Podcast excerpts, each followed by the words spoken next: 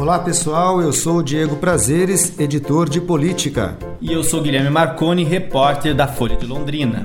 A Folha preparou uma sabatina com os 10 candidatos ao governo do Paraná e você pode acompanhar tanto a versão impressa e ouvir os áudios das entrevistas no nosso site. As entrevistas vão ser publicadas por ordem alfabética conforme a inscrição dos candidatos na urna. O entrevistado de hoje é o candidato professor Jorge Bernardi, do Partido Rede Sustentabilidade.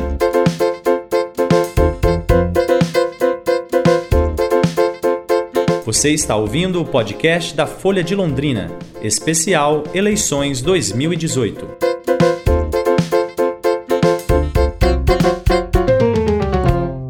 Candidato, por que o senhor decidiu entrar nessa disputa ao Palácio Iguaçu, ser governador do Paraná?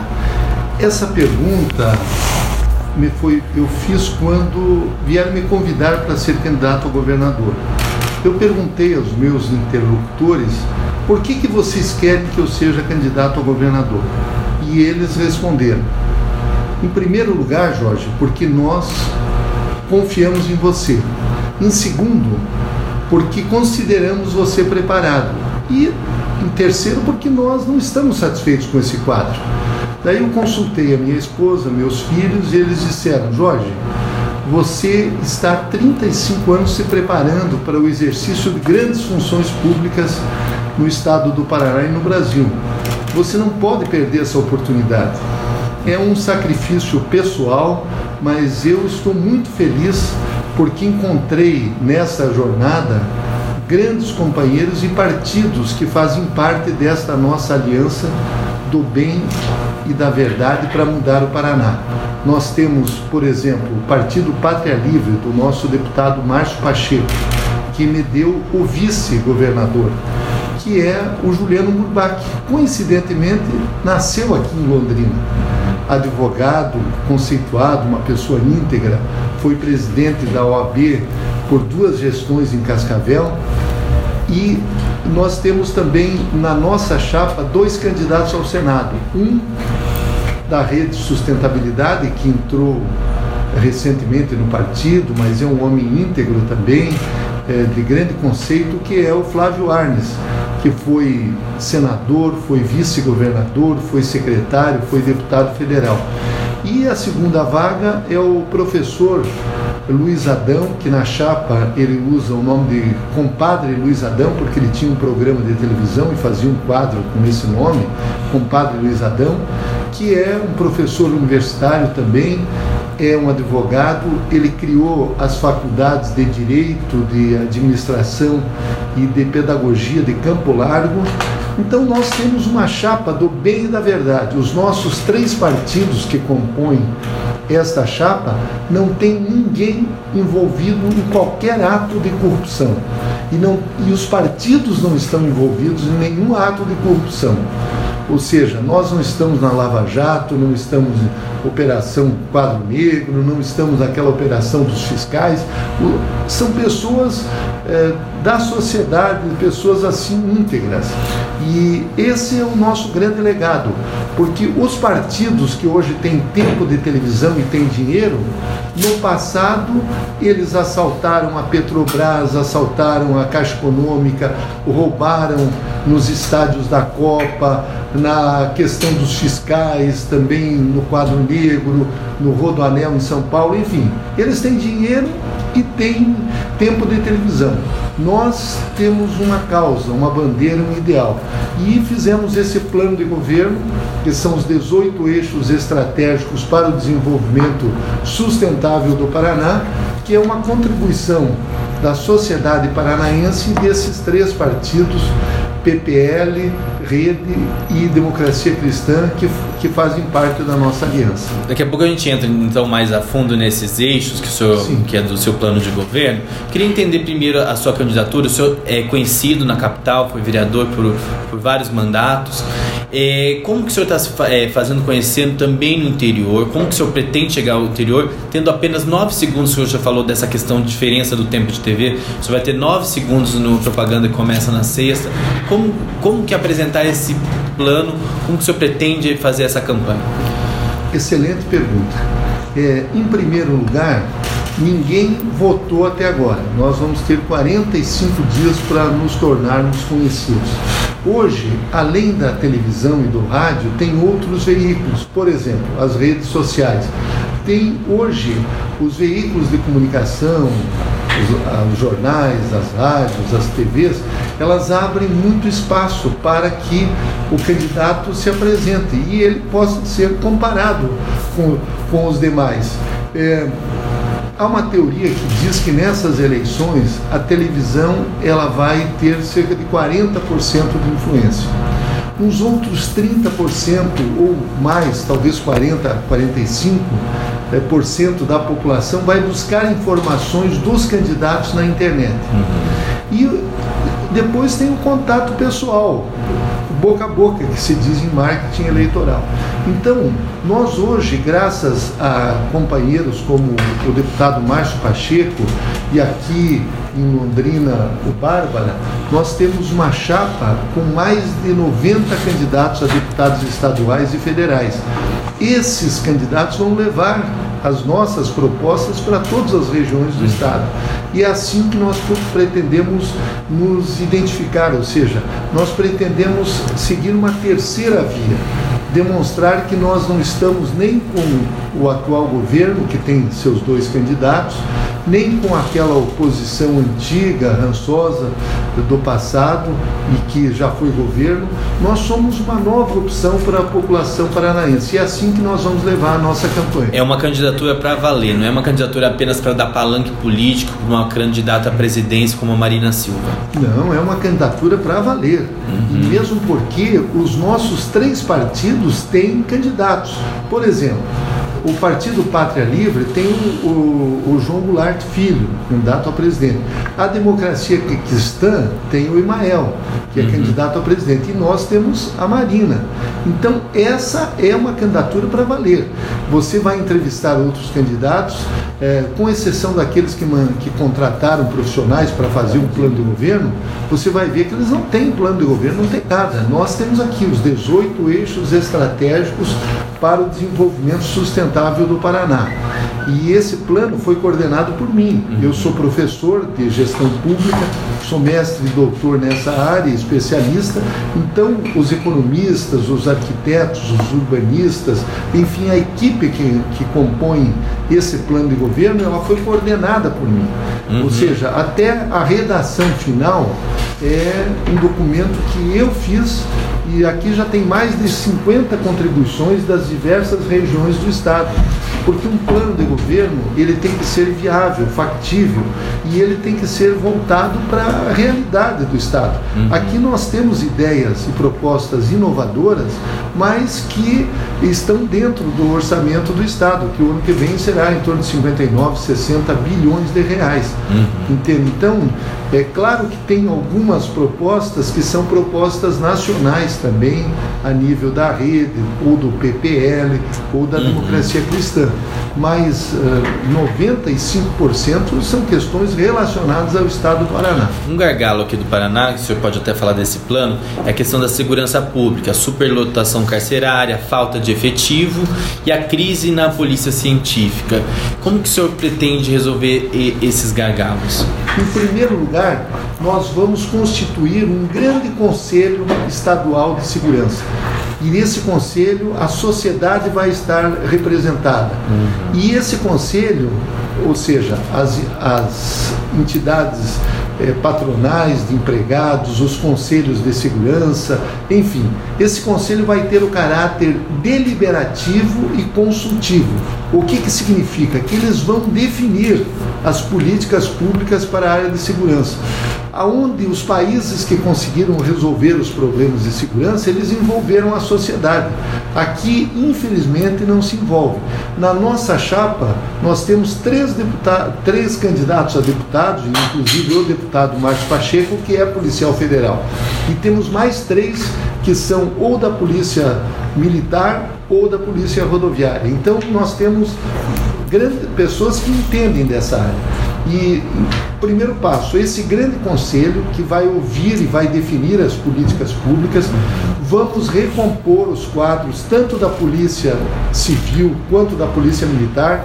A Polícia Civil tem uma defasagem de 11 mil homens e nós vamos ter que encontrar os recursos para repor porque o interior do Paraná vive um verdadeiro faroeste, o interior e região metropolitana, onde as quadrilhas assaltam as pequenas cidades, estouram os caixas, essa é uma loucura toda. E nós não temos efetivo. A Polícia Civil tem uma carência de 4 mil homens, e você lembrou bem da Polícia Científica, tem uma carência de 1.200 é, peritos, tem mais de 23 mil inquéritos parados por falta de laudos. Então isso nós vamos ter que recompor. Claro que não é do dia para a noite, mas em um, período de quatro anos você vai começando a recompor e pretendemos chegar aos índices eh, propostos pela ONU, ou seja, um policial para cada 200 habitantes do Paraná. E a Polícia Militar tem essa, essa carência de 11 mil homens, para você ter uma ideia. É, então, na área de segurança, essas são algumas das medidas que nós vamos tomar. É, por exemplo, é, construção relação... de penitenciários. Ah, o sistema penitenciário. Foi muito bom você lembrar porque está aqui. É, como é que nós vamos resolver esse problema? É, nós pensamos, hoje o Paraná tem 39 micro-regiões. Se somar as regiões metropolitanas, que são oito, mas que é, com características de região metropolitana só tem quatro, Londrina, Cascavel, Maringá e Curitiba, as outras são aglomerações urbanas, nós pretendemos ter um programa, ou vamos buscar no governo federal, ou vamos buscar em financiamentos eh, eh, estaduais, eh, internacionais, de ter casas de detenção. Em cada micro-região vai ter uma casa de detenção. E a nossa medida vai ser acabar, quando você construir a casa de detenção para 200 a 300 presos, é, que são presos provisórios normalmente, o que, que nós vamos fazer? Nós vamos acabar com as celas dentro das cadeias dentro das delegacias, porque isso que impede a polícia militar de eh, a polícia civil de investigar. Você veja que a polícia civil tem 4 mil homens apenas. Então, essa, e claro que junto com a questão da, da, da, da segurança, eh, nós também vamos ter ações sociais nas áreas mais críticas que da onde, é, porque grande parte da do nossa população carcerária ela está envolvida com a questão da droga, entende? Então você tem que ter políticas sociais envolvendo o esporte, a educação para evitar esse problema da, da droga que é, o, é hoje talvez 70% dos nossos presos têm envolvimento com a questão da droga. E nós temos que ter políticas sociais fortes aí para resolver esse problema. Também pretendemos instalar em regiões agrícolas as delegacias eh, dos agricultores e as delegacias de idosos, junto com as delegacias da, da, da, da mulher, porque hoje os idosos são eh, vítimas de muita violência. E hoje a população idosa cada vez aumenta mais e infelizmente essa violência ocorre dentro de casa. Vou falar de educação. Aqui no Londrina teve um embate entre o governo e, e as universidades em relação a um modelo de gestão Meta 4 que foi questionado. Como que o senhor vê essa questão das, da autonomia das universidades? Eu, eu considero as sete universidades estaduais do Paraná um patrimônio do povo paranaense e nós temos que preservar esse patrimônio. Evidentemente que a autonomia ela está dentro eh, da autonomia universitária é um direito das universidades. Eu mesmo sou professor universitário, sou vice-reitor de uma instituição e os mantenedores eles não influenciam na questão acadêmica, porque essa é uma condição inerente de você ter uma universidade. A UEL é uma das melhores universidades, não apenas do Paraná, mas do Brasil. Então, o que, que nós queremos fazer com as universidades?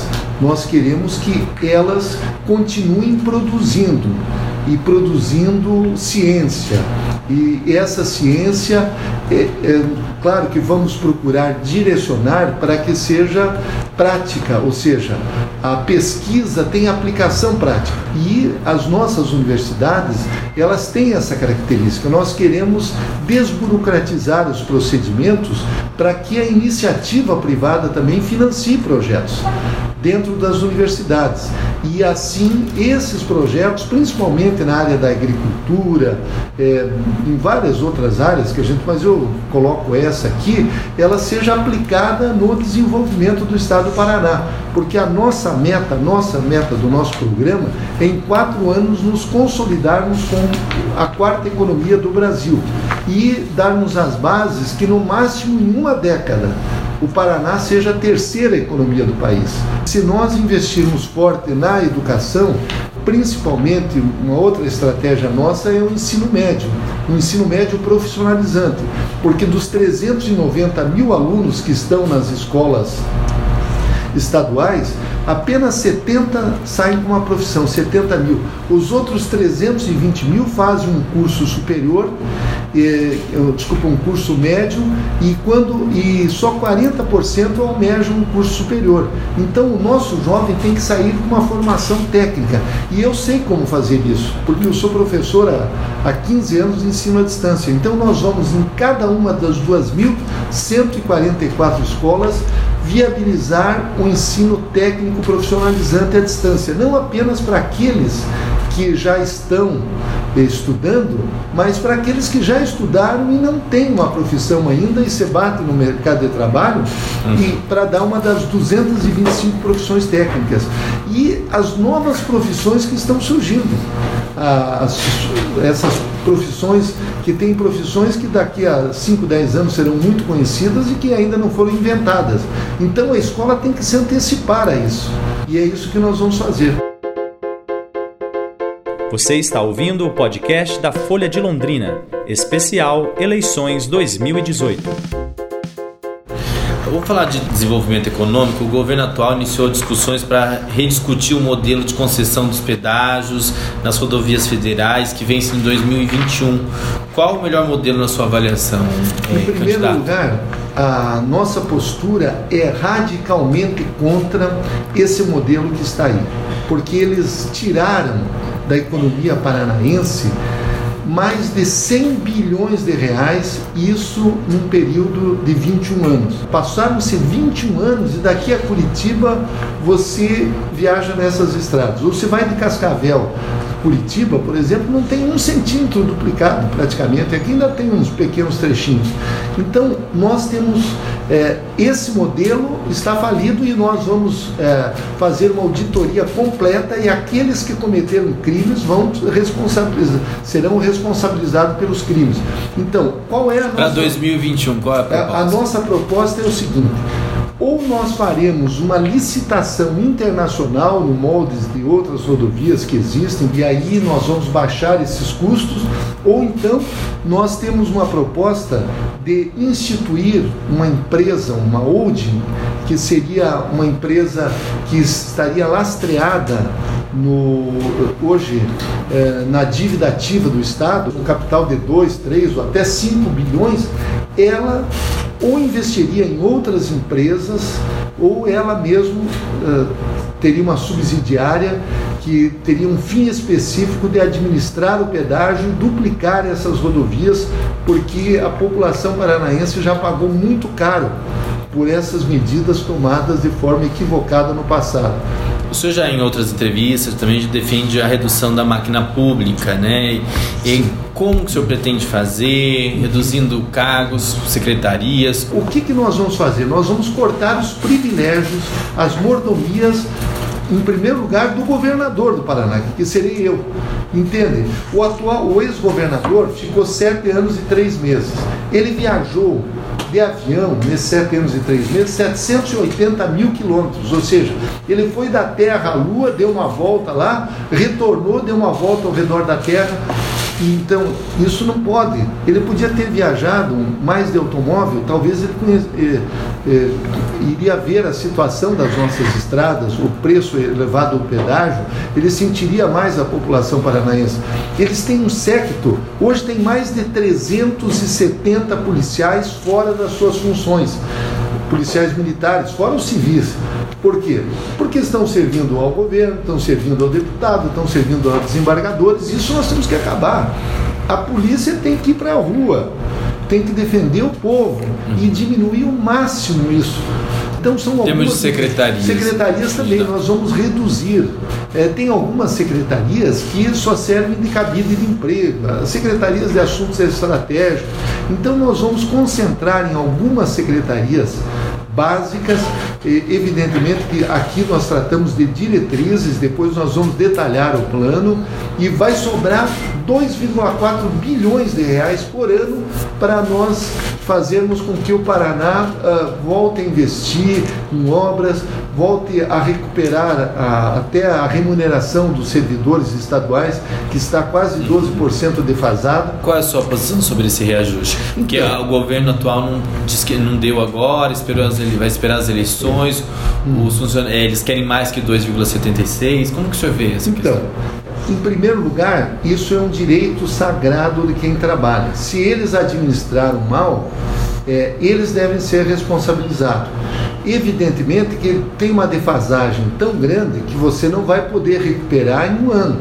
Mas ao longo de quatro anos nós vamos ter uma política pública de recuperar e repor essas perdas salariais aos funcionários eh, estaduais. E é o que nós vamos fazer, enxugando aquilo que é em excesso, é, fazendo com que a máquina seja mais eficiente, e para isso as universidades estaduais terão um papel importante, que nós vamos convocá-las para fazer cursos de aperfeiçoamento dos funcionários de todos os níveis, sejam aqueles que não têm curso superior, serão cursos de extensão, aqueles que têm serão uh, graduação, pós-graduação, enfim, nós queremos que uh, as universidades deem essa contribuição para nós melhorarmos a gestão pública.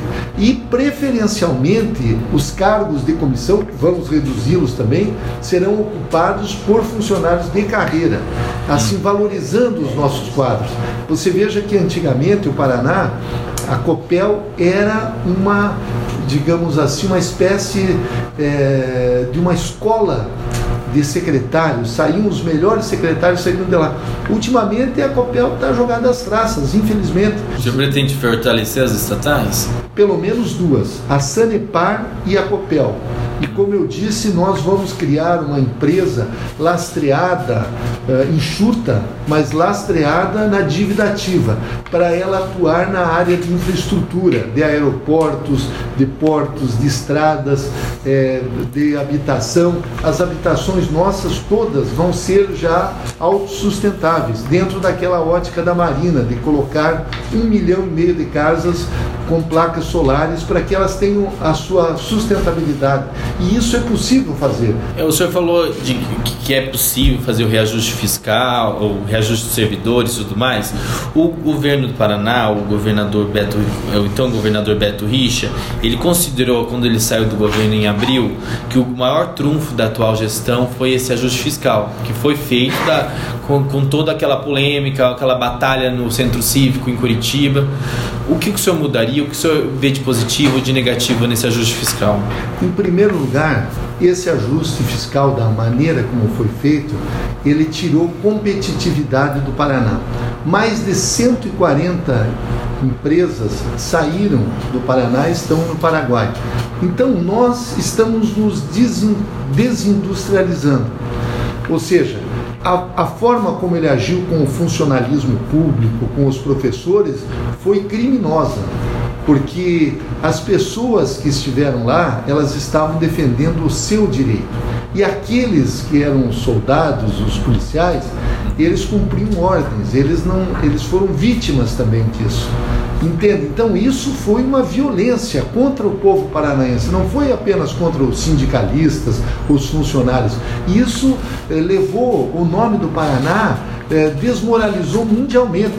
E esse episódio ali eh, foi, é uma mancha nós temos que fazer a, a economia girar para tirar, por exemplo, os tributos que foram aumentados do caderno, do lápis, do feijão, do arroz, é, de, de, elementos básicos.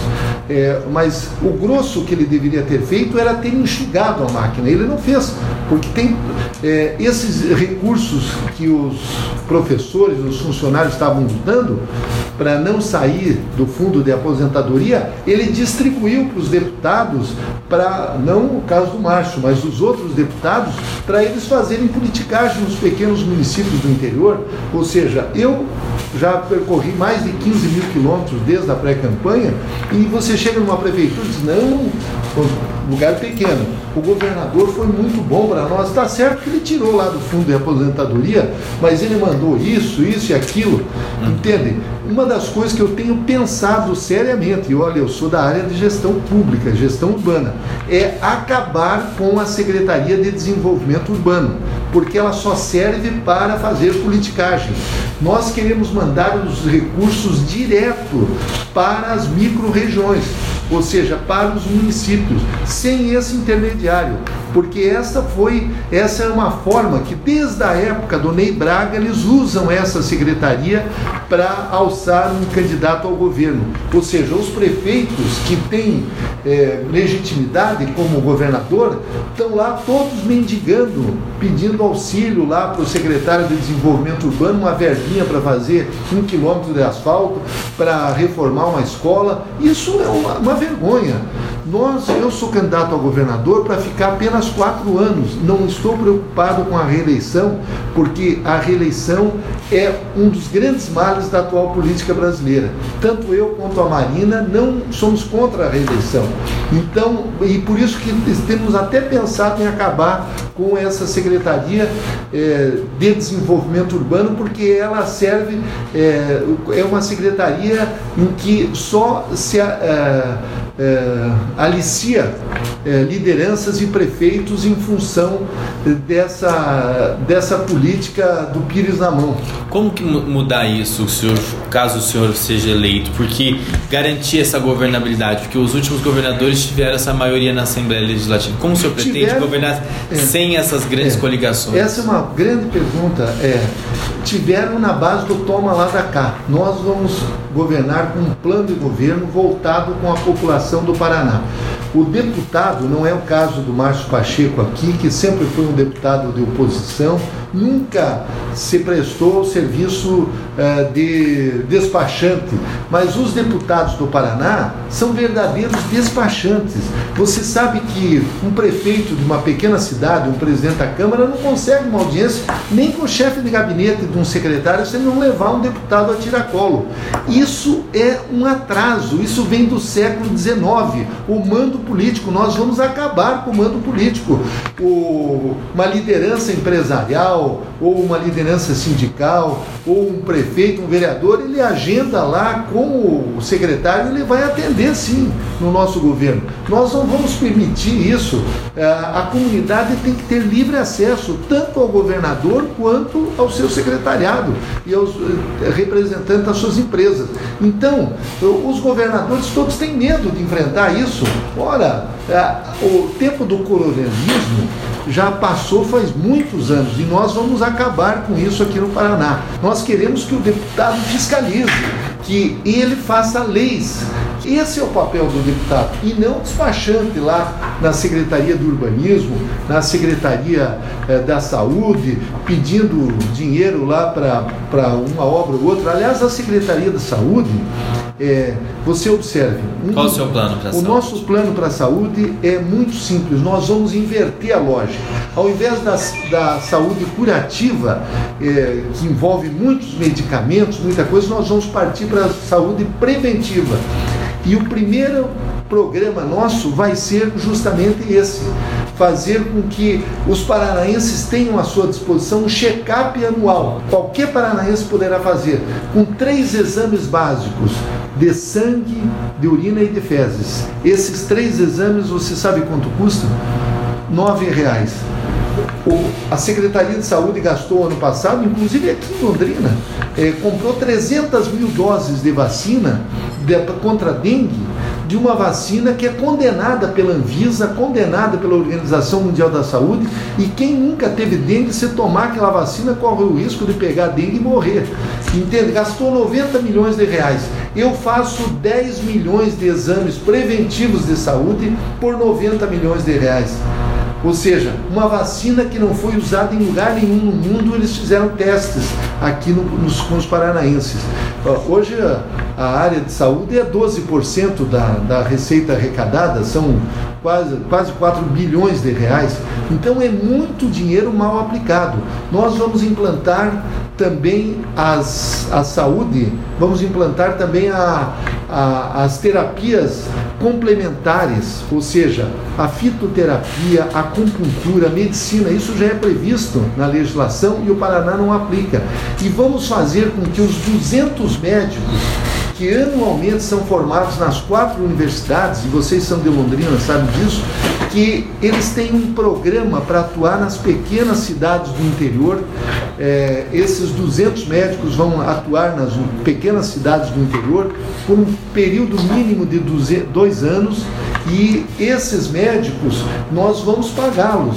É, hoje nós estamos importando médicos de outros países e, e, estamos formando médicos.